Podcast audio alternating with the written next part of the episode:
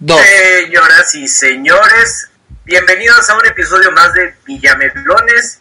Hoy tenemos ya la recta final de muchas ligas, tenemos eh, la recta final de la Liga MX y pues tenemos mucho de qué hablar, además de el Tata Martino dio una convocatoria y hubo reunión de técnicos. Entonces pues empezamos rápido porque si no nos comen Pues ya y que, se nos va el tiempo. ya que remedio. Está conmigo Hugo, ¿cómo estás Hugo? Muy buenas noches a todos y nuevamente se los dije, se los advertí. ¿Desde cuándo se los vengo diciendo? La Fiera va a ser campeón, pero ahora por una liguilla mediocre, no por una genialidad, sino por una liguilla que ha dejado mucho que desear. Sí, y también está Beto. Beto, ¿cómo estás? Hola, ¿qué tal? Muy buenas noches a todos. Buenos días si nos están escuchando en día. Eso es muy importante porque estamos grabando de noche. Pero sí, eh, Pero- bueno, la magia del internet. Pero sí, este, vamos a hablar de muchos temas. Eh, una liguilla que la verdad me, me ha dejado con un sabor bastante agrio. Y pues otros temas más interesantes aún. Sí. Esta liguilla estaría más divertida si tuviéramos a Pumas. Estoy diciendo equipos por decirlos. ¿Eh? Pumas, Atlas, Chivas, ya tendría más sabor. Pero no. Mediocres. No, puro, pura, puro para llevar. Se, se vino ahora en la liguilla. Mm. Sí, bueno. Empezamos de lleno con la liguilla, ¿les parece? Sí, me Ya que estamos parece. tan, tan encarrerados. Primero tuvimos el clásico regio que se jugó miércoles y sábado. Primero recibió Monterrey, ganó 1 por 0. Un partido bastante flojo, jugó sobre todo el segundo tiempo. Creo que Nahuel tuvo dos intervenciones que hicieron que Monterrey no tuviera un marcador más abultado y la verdad no recuerdo haber visto a Barovero en el primer partido. Y con eso se fueron a la vuelta al volcán, pero rápido, la ida, ¿qué tal?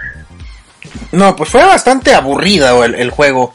Los dos partidos prácticamente los podemos eh, los podemos encasillar en eso. Quizá la vuelta tuvo un poquito más de drama, pero ya hablaremos de eso. Eh, específicamente de la ida, eh, Monterrey me parece que pudo, si, si realmente sale con mejor tino, pudo eh, llevarse la serie resuelta a favor.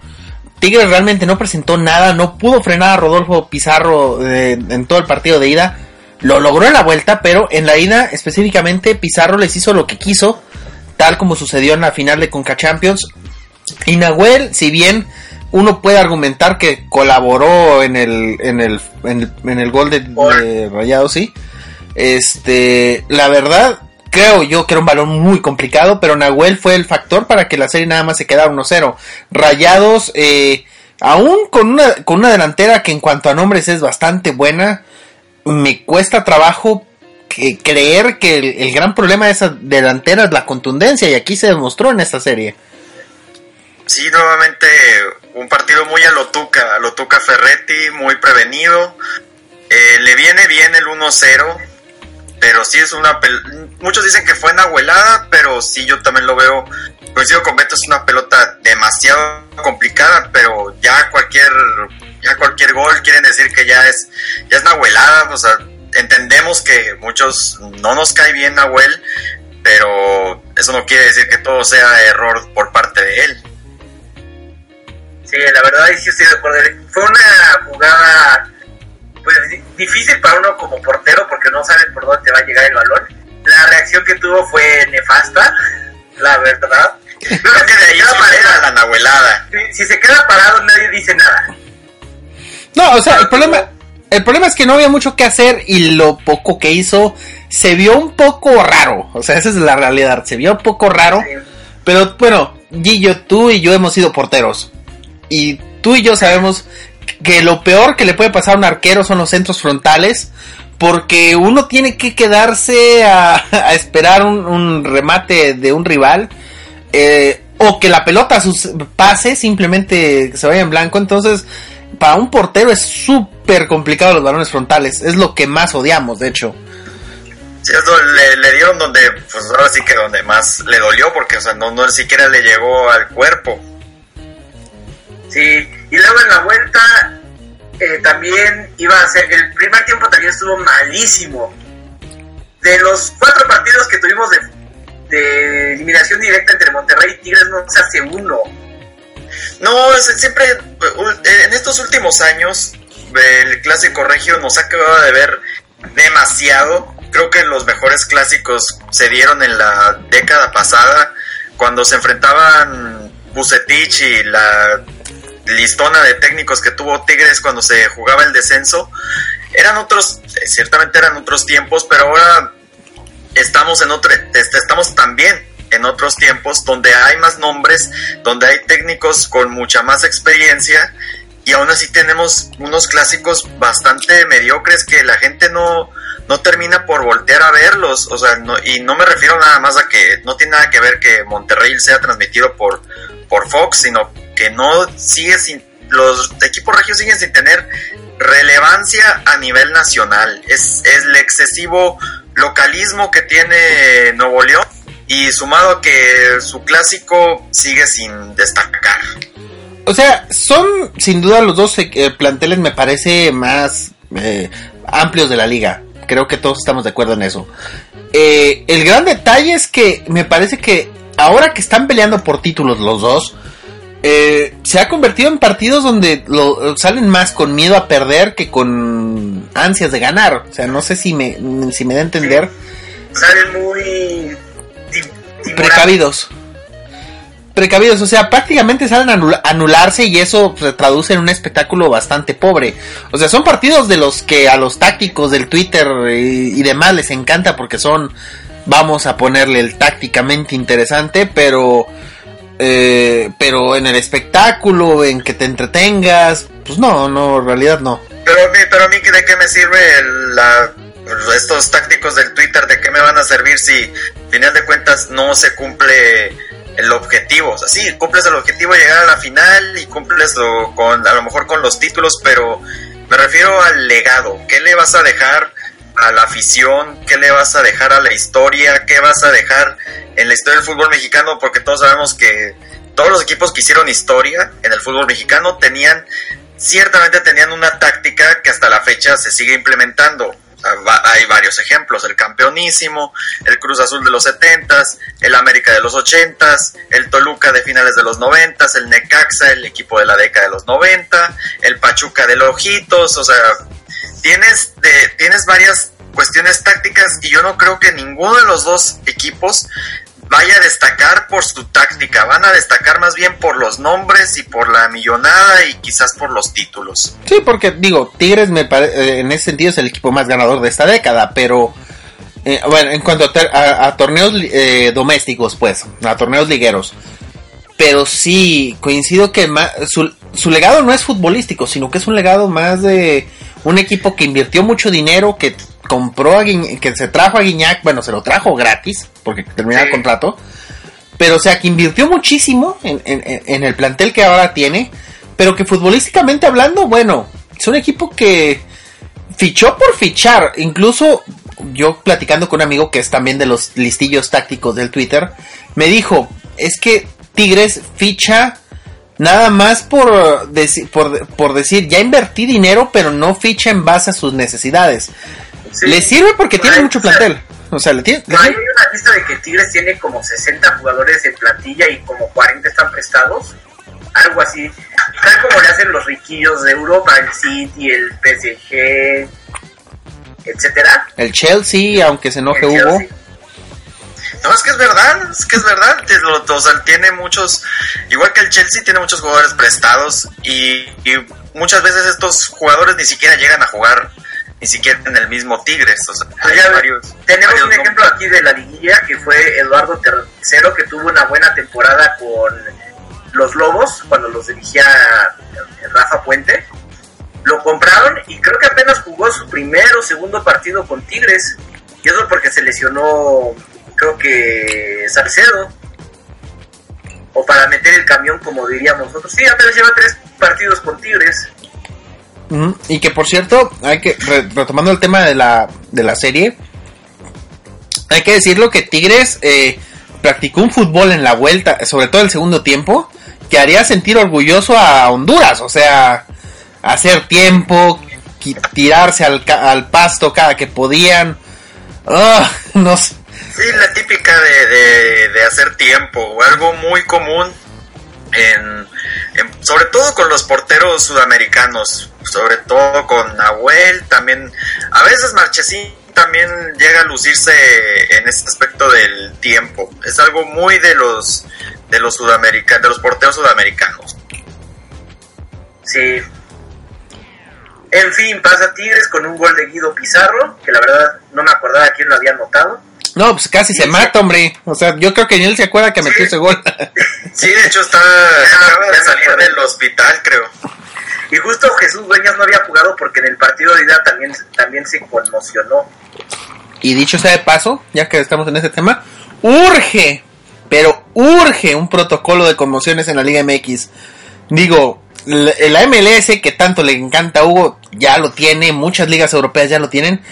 México tiene que tener una, una maldito, un maldito protocolo de conmociones porque no puede ser posible que vengan jugadores se conmocionen y los metan a jugar otra vez. Digo, no fue el caso, pero, o sea, sí me parece algo que se tiene que atender.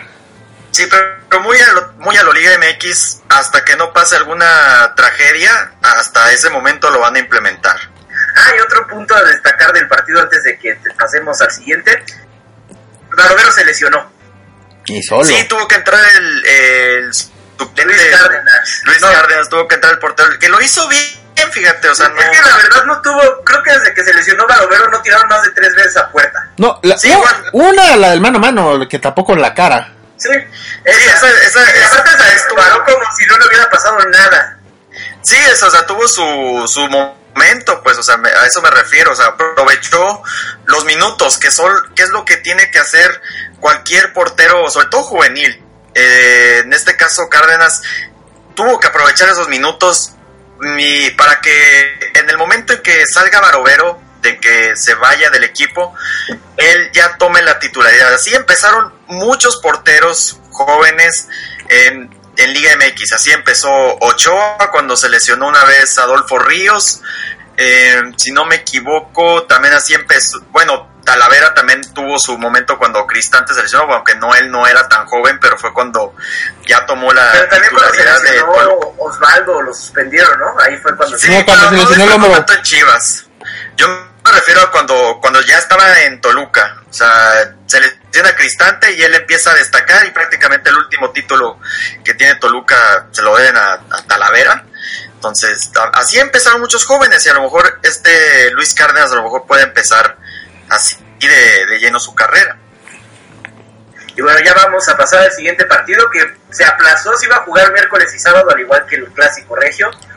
Pero gracias por la contaminación aquí en la Ciudad de México, que ustedes no saben lo que es. Bueno, eh, la situación fue... Nada más pudieron burlarse a través de memes y fotos.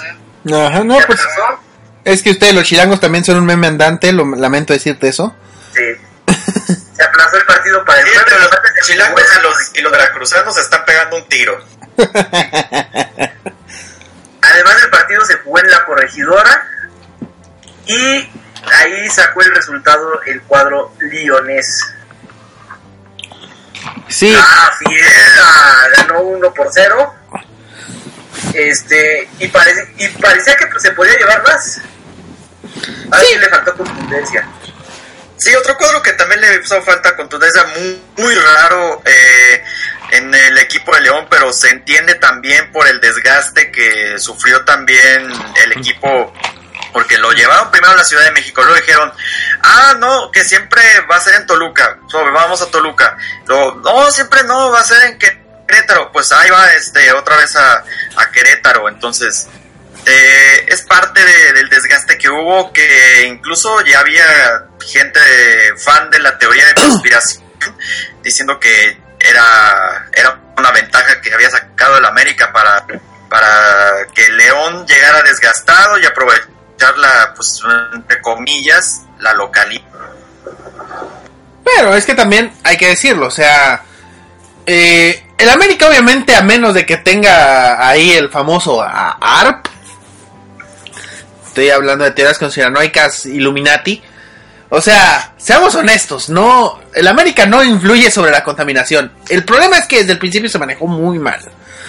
O sea, desde el día que se, que se pospuso el, el partido, en ese mismo momento debieron decir, bueno, se pospone y ¿saben qué? Se juega en Querétaro. Porque la situación, y Gillo no me dejará mentir porque está en, el, en, en la Ciudad de México, o sea, es de esas situaciones que no van a mejorar de un día para otro. O sea, fue taparle un ojo al macho eh, desde, desde el principio. O sea, desde el principio se, tuvo, se tuvo que tomar la decisión de jugar en Querétaro, que también Querétaro tenía problemas. O sea, Querétaro tampoco tenía el aire más puro del mundo, todo lo contrario. Eh, y sí, o sea, fue una situación muy, muy Liga MX de, el cómo se manejó. Y de todas maneras, bueno, también el América pierde, digo, seamos honestos, el América perdió la ventaja de tener un partido como local. Pues no es lo mismo jugar en el, Azte en, el en Querétaro que jugar en el Azteca. Eh, aún así, bueno, León pudo resolver la serie, eh, le faltó contundencia, pero también el América tuvo un par de oportunidades claras que sacó muy bien Rodolfo Cota. Eh, así que pues bueno, el León ahí también me parece que empezó a dar muestras en ese partido de que quizás iba a sufrir en, en la vuelta, cosa que, se, que así sucedió.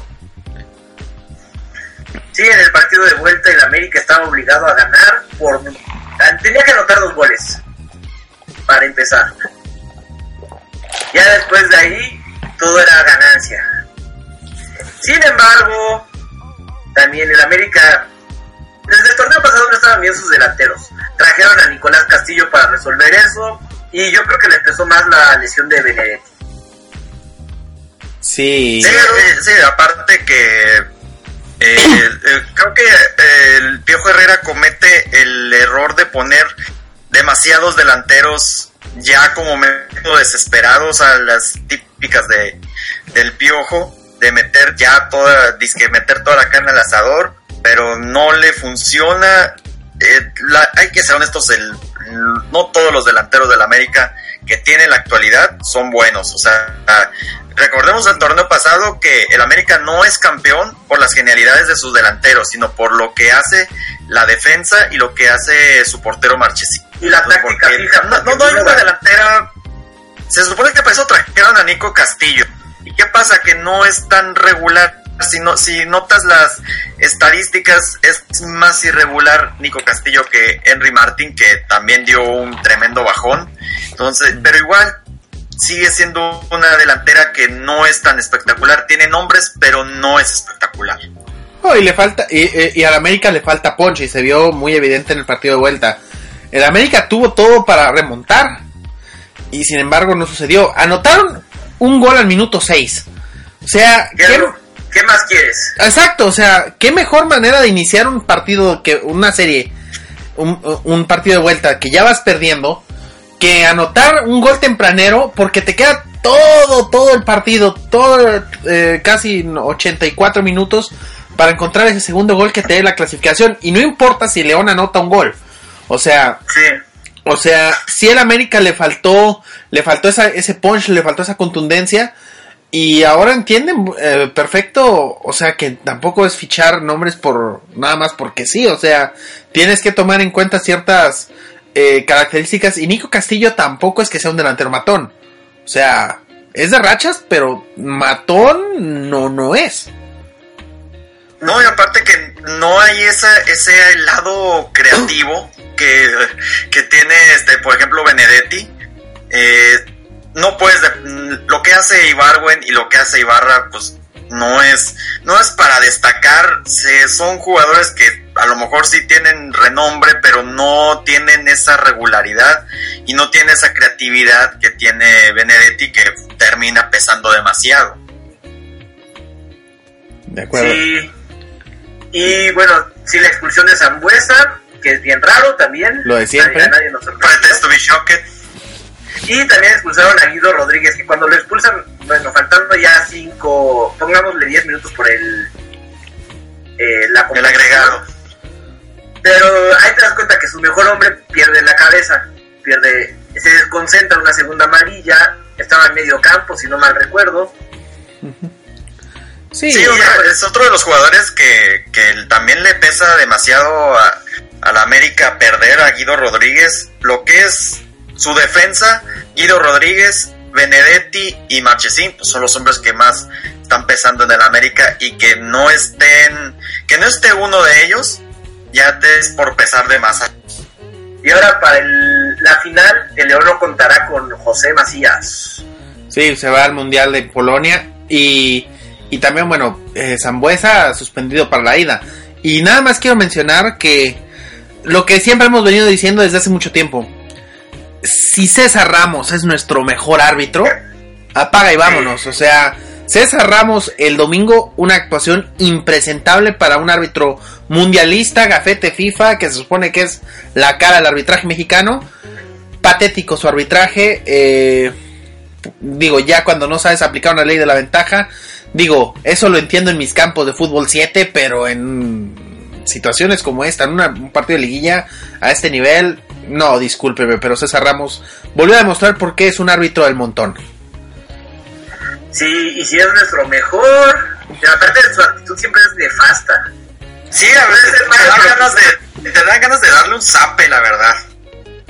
Sí, Lejos de respetarlo como, como autoridad arbitral que es, te dan ganas de, de sapearlo y, y no te dan ganas de, de respetar sus decisiones. O sea, y prepotente.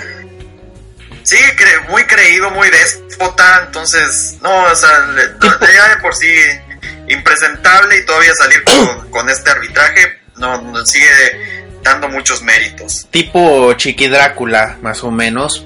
Eh, Pero me- Chiqui Drácula tenía Sus El ratos. Drácula era bueno. Bueno y aparte tenía carisma. Sí. César Ramos no tiene nada. No, César Ramos tiene el carisma de una tabla, o sea, no. O sea, que ah, la comparación ahí de plano no. Sí. En fin, tenemos final. Tigres León, la ida. León Tigres la vuelta. Favorito. Creo que tres estamos de acuerdo. La. Eh, no, yo no. Yo creo que va a ganar Tigres. Yo desgraciadamente les doy la contra y viendo lo, lo- yo por lo que he visto en semifinales creo que va a ganar Tigres. Yo voy con León. Creo que todavía le, le falta. Sí tenía la presión, pero ya lo están conociendo y creo que la salida de Macías le va a ayudar más de lo que le va a perjudicar. Bueno, pues a ver, a Sí, ver. ahí, sí, vamos a ver que cómo. Ahora sí que como hacen los tácticos, cómo mueve sus fichas, Ambrí. Sí. Sí, porque ese es justamente eh, estamos a la esta es la, la oportunidad de, de que Nachito se gradúe por fin. O sea, ya no más memes, ya no más eh, ridicula- eh, ridiculizar a Nachito, que toda su carrera ha sido eh, un motivo de burlas desde que estaba en desde que estaba en el Querétaro, que estaba en Chivas, en el América, ni que se diga. ¿te acuer- Bueno, en Chivas te acordarás el famoso mame de Bochito Ambriz. O sea, Sí. siempre ha sido un técnico muy vil- eh, vilificado y ahora tiene la oportunidad de, regresarnos a todos en nuestras caras y decir, ¿saben qué? Yo soy un técnico chingón, yo gané un título y se calman. He ganado más títulos que Tomás Boy.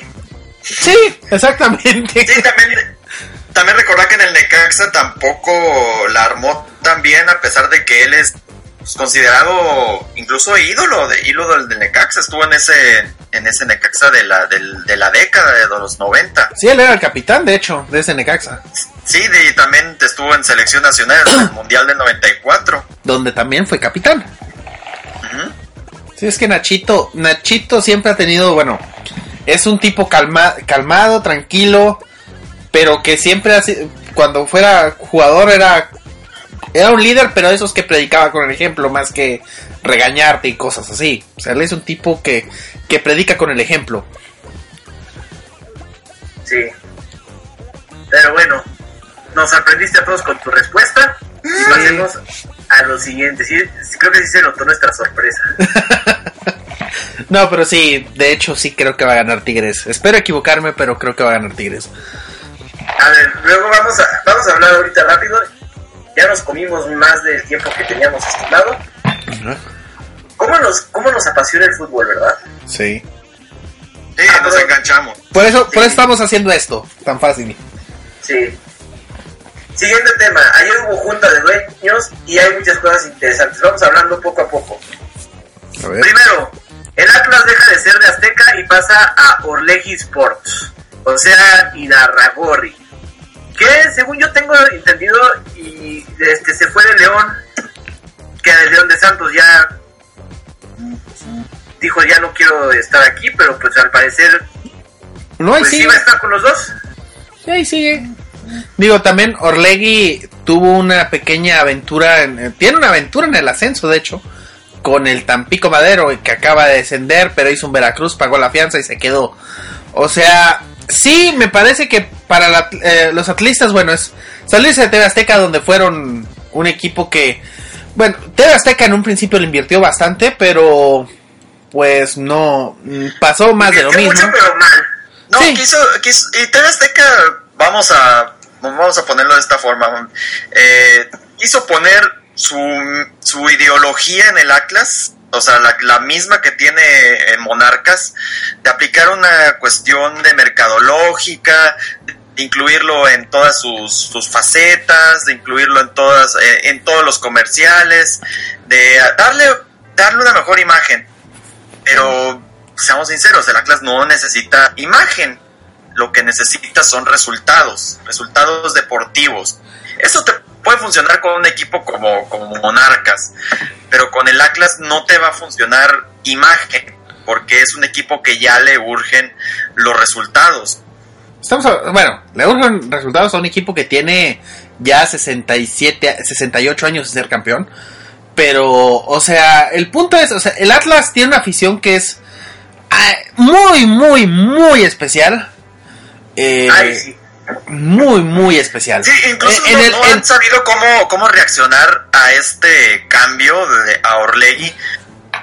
Como que siguen esperando que, que siga esa sociedad que antes tenían antes de TV Azteca, que vuelva a la sociedad, ese manejo tan, tan sudamericano, como que en lugar de tomarlo de una manera positiva, de que el Atlas se está adaptando a un a los nuevos tiempos que supo que TV Azteca no le, no le estaba funcionando y la gente no sabe cómo reaccionar, o sea, en lugar de que se les, les alegre que está un, un grupo, que sea lo que sea, cada quien ha hecho muchas cosas buenas en sus equipos en Santos, quizás en el Tampico Madero no, pero que se vio la mano en Santos y que la gente no sepa, vamos a decirlo, valorar o tener expectativas sobre eso, siguen teniendo esa, ese sueño de ser equipo argentino. Sí, o sea, digo, es, ya sabemos que la afición del Atlas añora a todos los argentinos, que se les voltean los ojos cuando escuchan ese acentito argentino, este, y se les ponen los ojos de huevo cocido así, pero, pero, o sea, vamos, el Atlas también, este, como les digo, tiene una afición muy especialita, y lo- no lo digo en el buen sentido de la palabra, lo digo en todo el mal sentido de la palabra, pero Si no te conociera, maldito. no, o sea, pero el, Los- el- el punto es, el Atlas siempre ha buscado su ese Mesías, ese ese esa directiva que lo saque del de donde están. El problema es también dos cosas, a los rojineros les tengo que decir dos cosas. Una, déjense ayudar, porque eso no lo hicieron con, con, con TV Azteca desde el, mi- desde el primer momento. Y segunda, eh, a diferencia de, de, de TV Azteca, Orlegui tiene una experiencia de éxito en sus manejos. TV Azteca solamente ha sacado campeón al Morelia una vez. Tuvo al No, Veracruz. como, como, como reitero, o sea, la Monarcas le ha dado imagen, o sea, le ha dado el, ese, eh, TV Azteca le ha dado, en su momento le dio mucha prioridad a Monarcas, de que todo tenía que ser de Monarcas, todos hay que apoyar a Monarcas aquí en la empresa, y sí es cierto, lo dejó relegado ahora que, que había comprado el Atlas, pero, o sea, yo creo que ya Grupo Salinas tiene que enfocarse nuevamente en el equipo de Monarcas y dejar pues, ya esto de, de- de- dejar esto atrás. Sí, porque aparte la situación de Azteca no es tan fácil. Pero bueno, Orlegui. Una pregunta para, para cerrar esto. Sí. Este Irarragorri fue el que llegó cuando salvó a Santos del descenso, que llamó a la chiquita, a Osvaldo Sánchez y Sí, demás. exactamente. Sí, sí, fue el mismo, porque fue cuando Grupo Modelo decidió ya no ya no invertir en el equipo, o sea, ya no querían ser dueos de, No, no. de, de Eh, Santos. no, ahí, ahí- ahí te corrijo. Este, No, de hecho, Grupo Modelo había retomado el nombre del equipo porque se lo compraron a uno de, de mis... Ah, es cierto que se lo, que se lo, lo retomaron de, de Carlos Ahumada. De, Carlos Ahumada. Y Iraragorri era presidente de ese consejo. Y después Iraragorri hizo su propio consejo. Sí, ya se fue modelo. Entonces, lo que les digo a los atletas, la gente que está ahora a cargo es gente que sabe retomar un proyecto y, y hacerlo Por fin ganador. alguien sabe de fútbol. O sea, es, ajá, es gente que tiene, que, que ha dado resultados. Entonces, también habrá que ver qué tanta seriedad le ponen al proyecto. Con, con Atlas, que tú y yo sabemos que tiene una afición este, que va a exigir resultados. Y pregúntenle a Gustavo Guzmán cómo se convirtió en una de las personas más odiadas de Guadalajara, por, justamente por su ineptitud. Sí. O sea, yo, yo, le pregunto a Gillo, o sea, yo le pregunto, ¿qué, qué resultados a, a un plazo menor, vamos a ponerlo, de la temporada 19-20, qué esperas que dé Orlegui al Atlas a menor plazo? Yo espero que no estemos sufriendo en las últimas jornadas por el descenso, que es, el objetivo principal ahorita. Yo me imag- yo lo que espero es que por ahí de la jornada 10-11 del clausura ya no tengamos que estar viendo ese tema. Es a, a menor plazo, a mediano plazo ya hay que... Ya que empiece a entrar a liguillas. que empiece que ya no esté en problemas de porcentaje, ya empiece a meterse, a lo mejor en un- no en de super líder, porque ya sabemos que ya el dinero ya, el cochino dinero se está imponiendo en la liguilla, sino meterse de 8, 7, 6 o 5 si bien le va, y luego Sí. ya a un plazo mayor ya ir pensando quizás ya en ya superar por fin la barrera de los cuartos de final. Sí, de hecho más o menos ese es el plan. El plan de Orlegui, por lo que leí, es retomar la cantera, que pues es una forma de no estar invirtiendo tanto en fichajes. No, y con, sobre todo con todos los petardos que, que- que trajo TV Azteca. Sí, y parte también es eso, traer fichajes de calidad. Aunque sean tipo Giannini o no sé. O Eso sea, que, que- eso que Orlegui tuvo tuvo muy buen ojo con los fichajes, con los Sí. jugadores y con los técnicos, porque Orlegui fue el que trajo a Caixinha, fue el que le dio la oportunidad a Siboldi y ahorita con Almada, o sea, se está bien, ya se vio la mano, se está viendo la mano, no clasificó porque ya estaban más que eliminados, pero probablemente para la apertura sí ya se vaya a ver más la mano de Almada. En fin. Siguiente punto. Asciende San Luis y no nos deshacemos de tiburones. ¡Maldito sea! Eso sí, lo, la- bueno, lo de, Vera- lo de San Luis, muy bien. Lo de Veracruz es patético, lamentable. Sí. Tendremos 19 equipos. Una semana vamos a descansar y al parecer un secreto a voces, lo que todos esperamos es que Chivas descanse el primer partido porque tiene International Champions Cup. Eh, Seguros que acomoden el calendario o páselo lo que pasa siempre en estos momentos, que lo vayan a aplazar para otro, para una fecha fi- FIFA. es que ya de plano, bueno, bueno, ya mejor me reservo mis De comentarios. hecho, sí, de hecho la gente se está quejando de que cómo es posible que descanse un equipo. No es la primera vez que pasa esto, de una vez les informo. O sea, pues sobre todo para los que tienen como menos de 18 años, les recuerdo que ya, bueno, no les recuerdo porque ustedes no lo vivieron, pero ya hubo temporadas en que había 19 equipos. Sí, Ya, la, la 2001, final fue- 2001, 2002 2002. y también la la 94, final- 95, la 94, 95 también.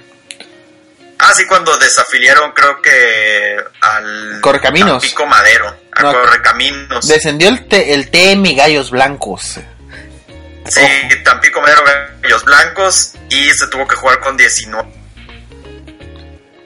Sí, entonces, pues es un, tor- es un año que hay que ajustar. Así. La verdad no está tan mal. Creo que está, ¿A estaba quién dentro de le- los planes. ¿A quién le, le va peor? ¿Al equipo que siempre va a jugar contra el que viene descansado? ¿O al equipo que va a jugar contra el que va a descansar? No, yo te digo, Porque siempre es así. no, yo, yo creo que el equipo que, que viene descansado es al que peor le va, porque pierde ritmo. Y Entonces segunda, el que va a jugar contra el que acaba de descansar, porque siempre va, va a haber uno, se van a fijar, que va, si- siempre va a jugar contra el que viene descansado. sí, y al que, el, a- el que va a entrar en desventaja, sobre todo si es un equipo que está peleando liguilla, es el que descanse la última jornada. Ahí sí, ahí sí lo veo como un problema serio. Sí. Sí, eh, eh, y aparte también hay que tomar en cuenta que depende de las necesidades de cada equipo que descansa. No es lo mismo que te estés jugando el descenso a que te estés jugando la liguilla o que estés jugando el liderato.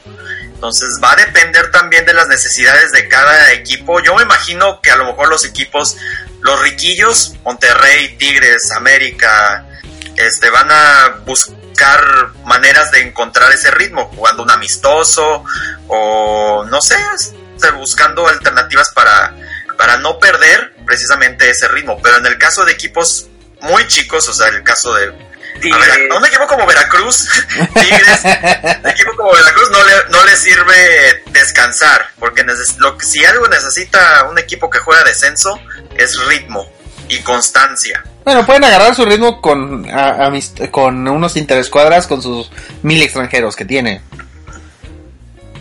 Pero Sí, bueno, pero pues con, con tanto tronco que tiene Veracruz, no sería una mala idea.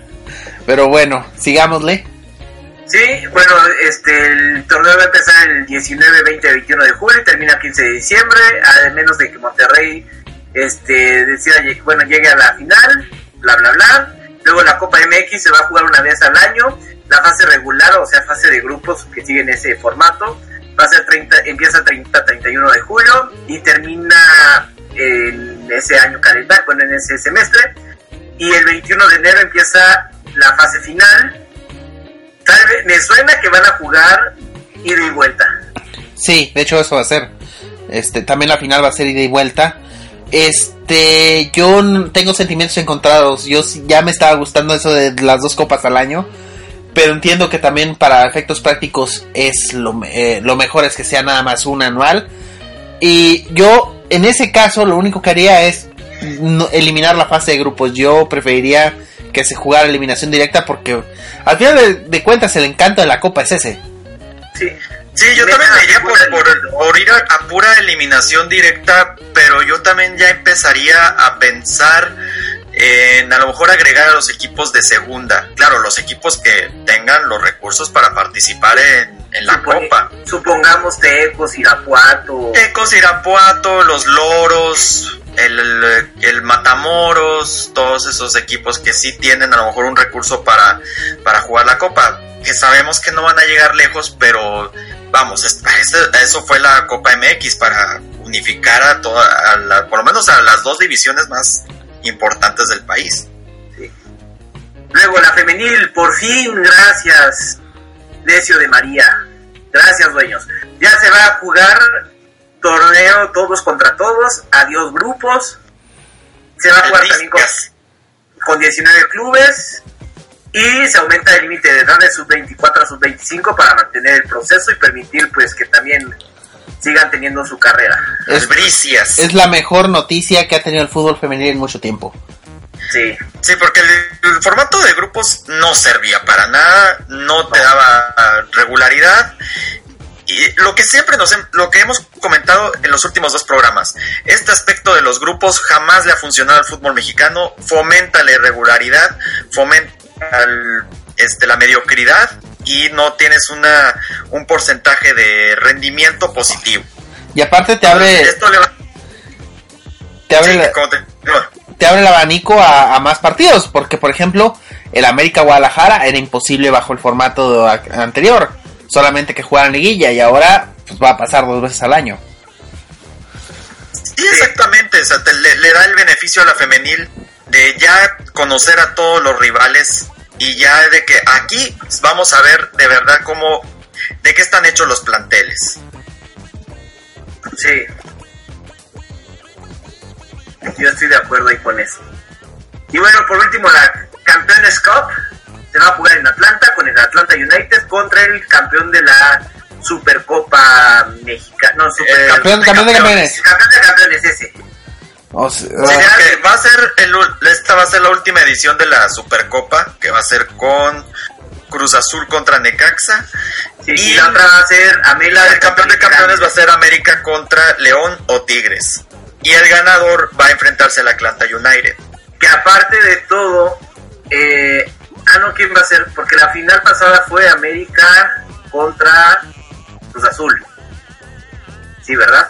La de campeón de campeones. No, la, la final final, la de la Ah, apertura. final, final Sí, de, sí. de- Sí, fue América Cruz Azul y ahora va a ser León Tigres. Sí, son los entonces, que. América- entonces van a ser Tigres, León, América y Cruz Azul los representantes de la Conca Champions. Así es. Ok. Y el ganador de la, de la final de Tigres León va a jugar contra el América y el ganador va contra el Atlanta United. Así es, va a jugar eh, eh, para como que mediados de septiembre va- van a jugar eh, ese, esa copa que mm, Es la un- verdad Es un partido bananero. Es un Sí, partido bananero, exactamente. O sea, eh, no es un partido que ayude mucho y a final de cuentas solo beneficia a la MLS, no beneficia en nada al fútbol mexicano. Y ya tenemos convocatoria. Déjenme la encuentro. Ay, Ahí Dios. está. Ya Tata Martino empezó a nombrar gente. Y a ver, aquí está, tengo la imagen. Es que no, no me gusta cómo lo maneja la, la página de, bueno, las redes sociales del Tri, no me gusta. La imagen toda grandota, que pone la foto de todos. Y y ponen los nombrecitos muy chiquitos. Sí, no está la. Por- más chiquitos que Tigres. Sí, es mucho decir. Por No. porteros están Raúl Gudiño, Hugo González, Memo Ochoa y Jonathan Orozco. Tiene que reducir estas listas de 28 y a la reduce a 23, ¿no? Así es. Ajá. Se De así, aquí va a salir un portero, entonces. Que yo me que se vaya imagino Gudiño. será el manco, exacto. Sí, pero yo creo que se va a ir Hugo González. Ay, no. Bueno, es que Porque de, de Gudiño un- es la esperanza de México y es el joven y es el que, que les carga las maletas. y está alto. Bueno, ¿cómo va a cargar maleta si es manco? Pero bueno. Las amarran la boca. Luego este, tenemos eh, a Néstor Araujo, bien, Jesús Gallardo, bien, Miguel Ayun, no, César Montes, bien, eh, Héctor Moreno, bien, Fernando Navarro, bien, Diego Reyes, bien, el Chaca Rodríguez, eh, Jorge Sánchez, eh, bien, Carlos Salcedo, bien, Edson Álvarez. La defensa, pues yo quitaría a la Ayun, No, es que la- es que el problema. Volvemos a lo mismo. es es- que laterales. sí, exactamente. Las laterales es exactamente el punto. Yo no, yo no lo sacaría, pero bueno. Pero, bueno, tienes a Fernando Navarro, a Jorge, Jorge Sánchez te juega a las dos bandas. Ujú. El Chaca, te falta un lateral izquierdo que. Ah, no, pero está Gallardo. Eh, No, yo pues, creo que te a o sea, creo que aquí no, no hay problemas en la defensa, no hay tanto problema. Lo que sí me trae quizás con pendiente es que no todos tienen el físico para hacer defensa. O sea, ya conocemos al Diego Reyes, que es un espigado, o sea, un, Pe- un Pero está jugando contra Costa Rica, Guatemala. Sí, pero acuérdate que es con, es, con, es con CACAF, o sea, también con CACAF se avienta sus buenos leñazos. Ah, pues sí, pero pues hay, hay a repartir leña. En el medio campo están Jonathan Dos Santos, Marco Fabián, Andrés Guardado, Eric Gutiérrez, Luis Montes, Orbelín Pineda, Carlos Rodríguez, Iván Rodríguez, que ese es el de León, ¿verdad? Sí, exacto. Sí, es de León. Y Roberto, Roberto Alvarado Y Uriel Antuna.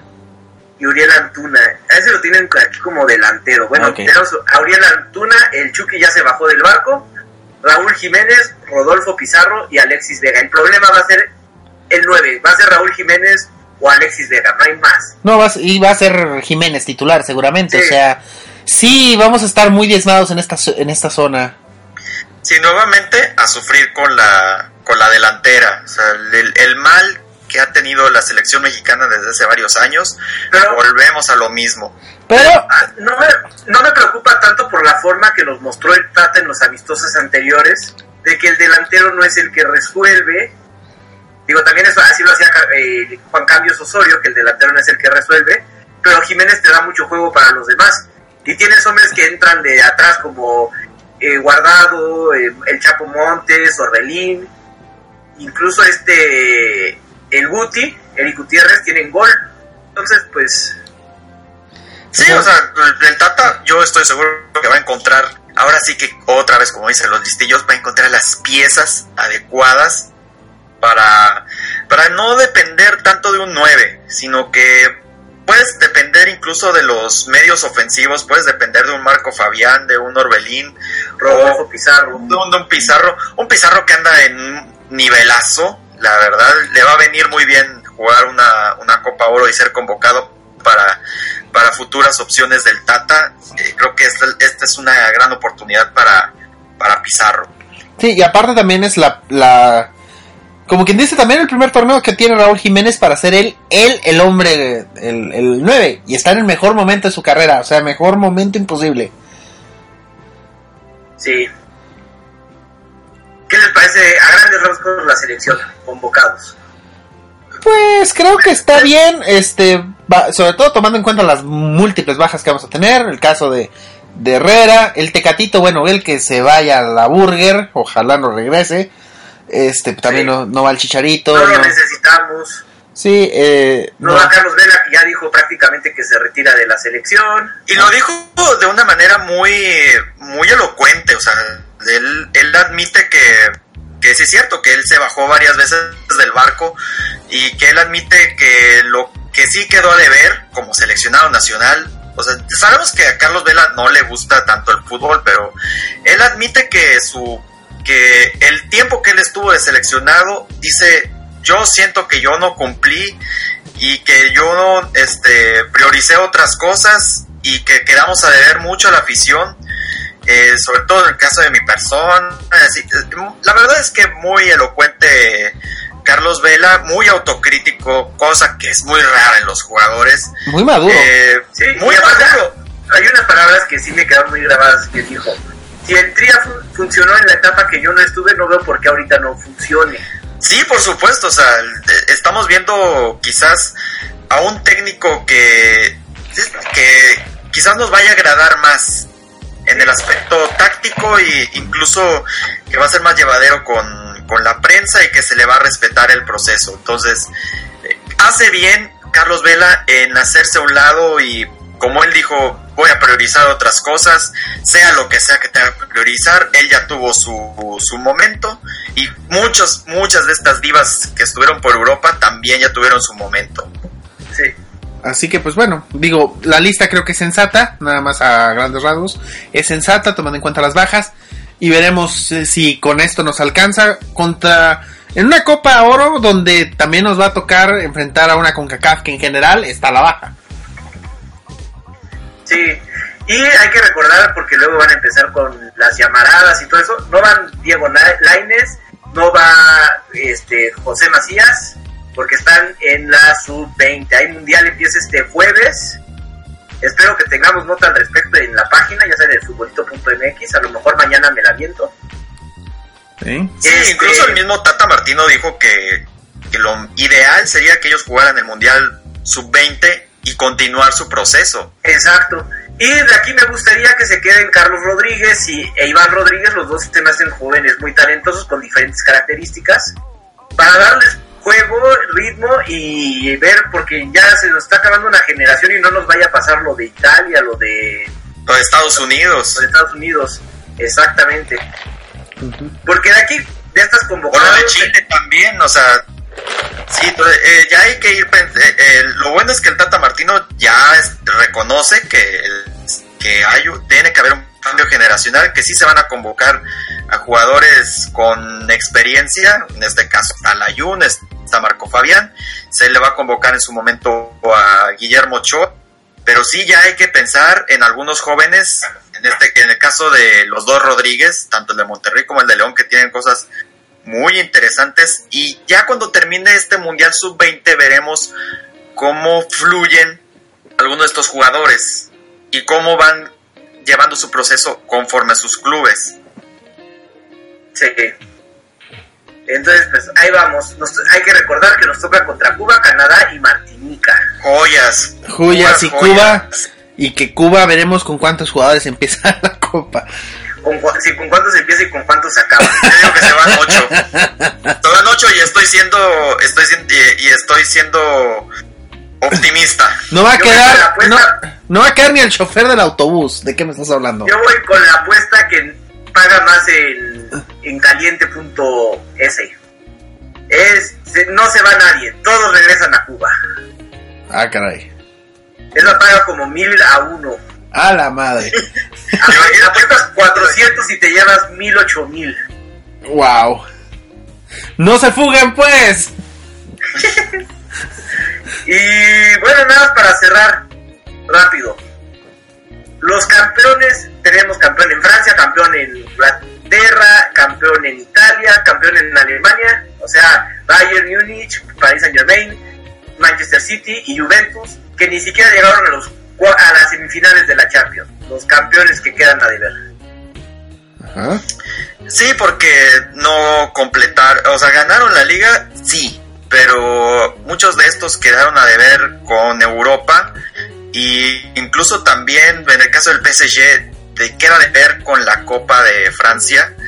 Entonces, el, el Bayern Múnich también queda de ver por- porque aquí lo hemos dicho, el Bayern Múnich no gana la Bundesliga por una genialidad o por haber traído un técnico de experiencia, por traer traído el fichaje bomba, sino por lo que dejó de hacer el, el Borussia Dortmund, así de simple.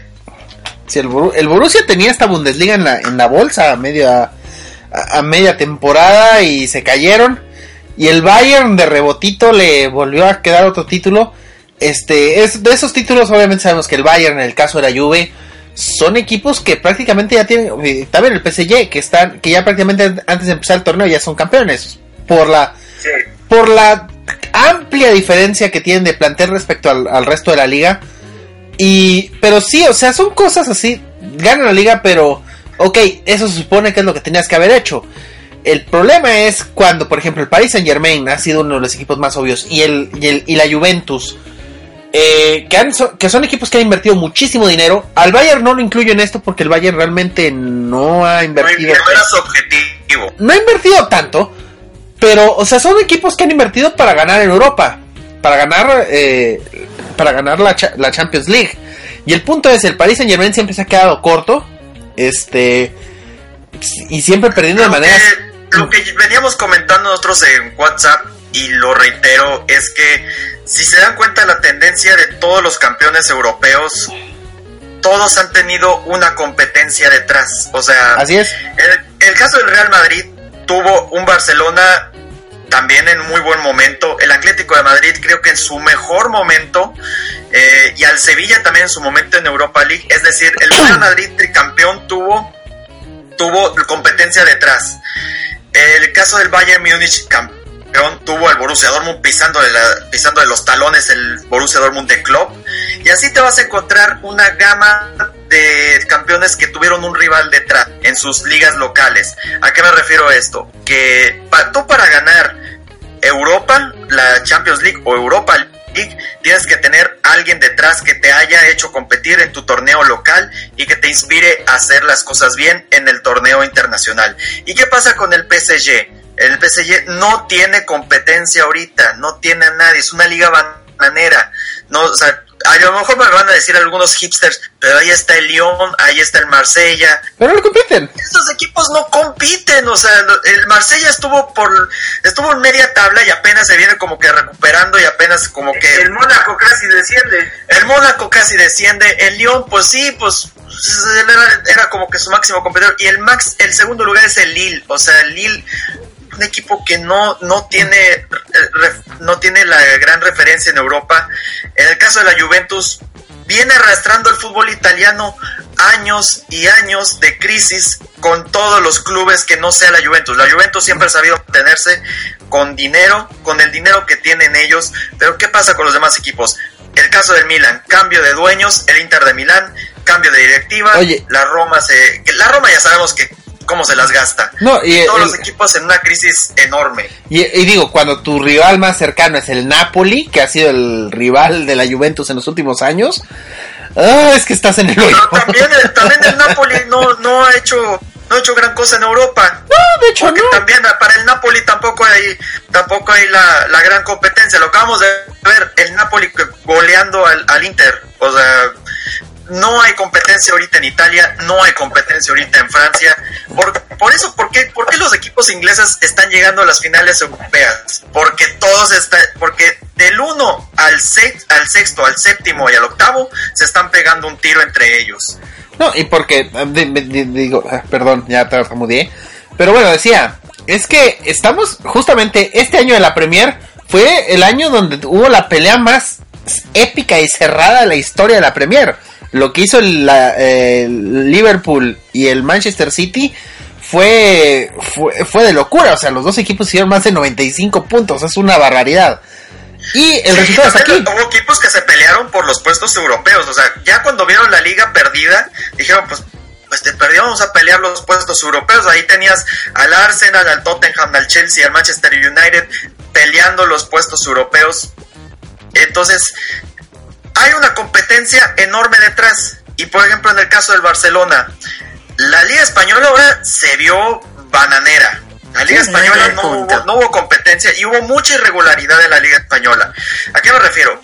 Tenías al, al Sevilla que empezó de líder y se derrumbó. Tenías al Valencia en los últimos puestos y apenas viene como que recuperándose. El Real Madrid, pues ya sabemos ya la, la historia del Real Madrid. El Atlético de Madrid prácticamente le valió madre la, la liga y nomás se conformó con tener el, el puesto europeo. El Betis, el Betis empezó casi casi en puestos de Champions Europa League y ahorita está completamente arrumbado y sin técnico. Y se nos cayó Setien. El, uno de los ídolos de los tácticos del Twitter, por cierto. Pero sí, o sea, sí coincido en ese, en, en ese punto, en esa teoría. Y yo nada más diría, no son temporadas de fracaso. O sea, al final del día hicieron lo que se supone que tenían que hacer, ganar la liga. El problema es que ya estamos tan acostumbrados, sobre todo con el, con el Barcelona de Guardiola, que ganaba todo año con año, a decir, bueno, no ganaron la Champions. Uy, qué mal año. No, o sea, tuvieron buen año. Pero obviamente la pegada ha sido, ha sido siempre de esos equipos ganar la Champions y el punto no lo lograron. No quiere decir que sea un mal año, simplemente significa que pues este no lograron el año de- soñado que lograban Barcelona de Guardiola. Eso es algo que muy Sí. difícilmente se va a repetir. O sea, el City muchos equipos están peleando ese famoso doble, quieren todos si- siempre ganar el doblete, el triplete, o sea, y o, eh, o sea, la tendencia, sí es cierto, hemos tenido la tendencia de que el Barcelona de Guardiola ganó todo, el Bayern Múnich de Heinkes también lo ganó todo, pero vamos, os- son, son muy raros esos casos, entonces, ¿cómo me vas a pedir tú que se repita esto año con año, independientemente del equipo? O sea, que la Juventus, por ejemplo, gane la Serie A y la Champions año con año y digan que fue un gran año, lo siento, pero no es algo que se pueda repetir. O sea, fue un buen año a secas y, y- y ya. O sea, mal, pero ma- mal año no, no lo es. Sí. Podemos decirlo así. Este. Y- Ujú. Y tengo una noticia de último minuto que reporta esto.com.mx. Ah, caray. Dice que, que Billy Álvarez es remo- removido de la cooperativa Cruz Azul. ¡Vámonos! ¡Vámonos! Sí, con- es como consecuencia de un reportaje de mexicanos contra la corrupción y la impunidad en el que se mencionan presuntos desvíos por 190 millones de pesos. Oye, ¿sabes cómo, cómo, cómo me siento en este momento después de, de ver esta noticia? ¿Te acuerdas, te acu- ¿Has visto el video de Thierry Henry reaccionando a la noticia en, en en tel- en televisión de que corrieron a Brendan Rogers de Liverpool? Si no, googlealo. Así me siento yo ahorita. No, es que Billy Álvarez es, o sea, no es- esto es algo que sorprende, sí, pero al mismo tiempo no te sorprende, sobre todo por... O sea, se estaban tardando. Se estaban tardando, o sea, ¿desde cuándo debió haber pasado esto? No, Pero lo, igual, lo increíble es que sea por esta por esta acusación bastante seria de desvíos de fondos. sí, sobre no todo por- porque, porque Billy Álvarez, eh, lo- la familia Álvarez más bien, se apoderó de, de lo que es hoy lo que conocemos hoy como ciudad cooperativa. Si tú vas a ciudad cooperativa, te das cuenta de que todo es Cruz Azul. Todo es Cruz Azul. La tiendita de la esquina se llama Cruz Azul. El mercado se llama Cruz Azul. eh, hay agua Cruz Azul. No es mame, hay agua Cruz Azul. Eh, todo es Cruz. eh, hasta- vamos, hasta- incluso la, la, la delegación de, de- La delegación se llama Delegación Cruz Azul. Entonces, mm, ¿te das cuenta de todo el poderío que han agarrado en esa ciudad? La cooperativa era claro que iba a haber algún eh, algo turbio ahí, o sea, vamos, con, ya conocemos el país, este, el país no vive de, de buenas intenciones. No, claro que no. Pero aparte, bueno, eh, enfocado nada más en el punto deportivo, hay que recordar que Billy Álvarez es uno de los principales socios de Carlos Hurtado, según dicen las malas lenguas. Sí, claro, por eso tuvo, hemos tenido en Cruz Azul muchísimos petardos. Sí, Sí, entonces, bueno, para Cartuchos terminar- quemados también. Para terminar de comentar esto, la, la nota periodística que pone en esto dice que inició una disputa por el control de la compañía el 24 y 25 de abril de 2018 y hasta el 9 de mayo le notificaron a Billy Álvarez la resolución y ya por fin el 17 de mayo se hizo oficial, o sea que nos tardamos cuatro días en enterarnos. No, y pues. la verdad Sí, es que nada más, el, nada más el esto es el que maneja esta información. En Fútbol Total hay una nota sobre esta situación, pero sin la destitución de Billy Álvarez. Pues esperar noticias, No, no, yo me queda quedaría más con la, con la versión de, de esto. Sí, es una versión conjunta con lo que publicó en su momento El Sol de México. Pues así es. En fin, con eso nos te- despedimos del programa. Bastante, se nos fue como agua. Sí, hoy- Agua Cruz Azul. Sí, co- cómo pasa el tiempo cuando uno se divierte. sí, con el agua Cruz Azul, este, consuman agua. Si es, si- si es de Jaso Hidalgo, que el dato, el, el dato de hoy, hay agua Cruz Azul. agua Cruz Azul, patrocínanos. Patrocínanos. bueno, no, porque están, están en problemas fiscales que que nos meten a nosotros en eso. No, mejor no, sí, mejor olviden lo que dije. Pero el agua Cruz, Cruz Azul es para consumo humano para hacer la mezcla. Más mezcla, maestro. en fin, pues buena, eh, buen está día a hecho todos. con las lágrimas de sus aficionados que año con año se la llevan. No, o sea, como, imagina, eh, deberían de poner como imagen de, ¿te acordarás aquel, el, el aficionado que se puso a llorar en el partido contra Chivas esta, esta temporada? Que de tant- del que tantos memes hicieron. Así, esa debería ser la imagen de la marca, o sea, Es como el Peñafiel el twist. Sí, pero en lugar de arsénico tiene, tiene mucha sal. muchísima sal, más, más, más sal que el mar muerto. Es más, deberían, vemos, vemos, este, nomás no, no, nos, no nos ponemos las pilas, vemos tanto producto de, mira, sal del mar muerto, este, quién sabe del mar muerto, para sacar, para hacer mascarillas y demás. ¿Cómo demonios no se le ocurrió a alguien hacer eso, pero con lágrimas de Cruz Azul? O sea, por favor. O sea, neta que hasta más barato sale que traer el agua de, ma- de maldita sea Israel o Jordania, o sea, no. Sí, es la, es la, sería la bebida favorita del América. Y sí. En fin, ya vámonos, ya estamos delirando. Buenas noches, noches a todos. buenas, buenos Ya días. Síganos en, en Twitter, en Facebook, en Instagram, en iBooks, en todas partes. Adiós. Buenas noches, buenos días.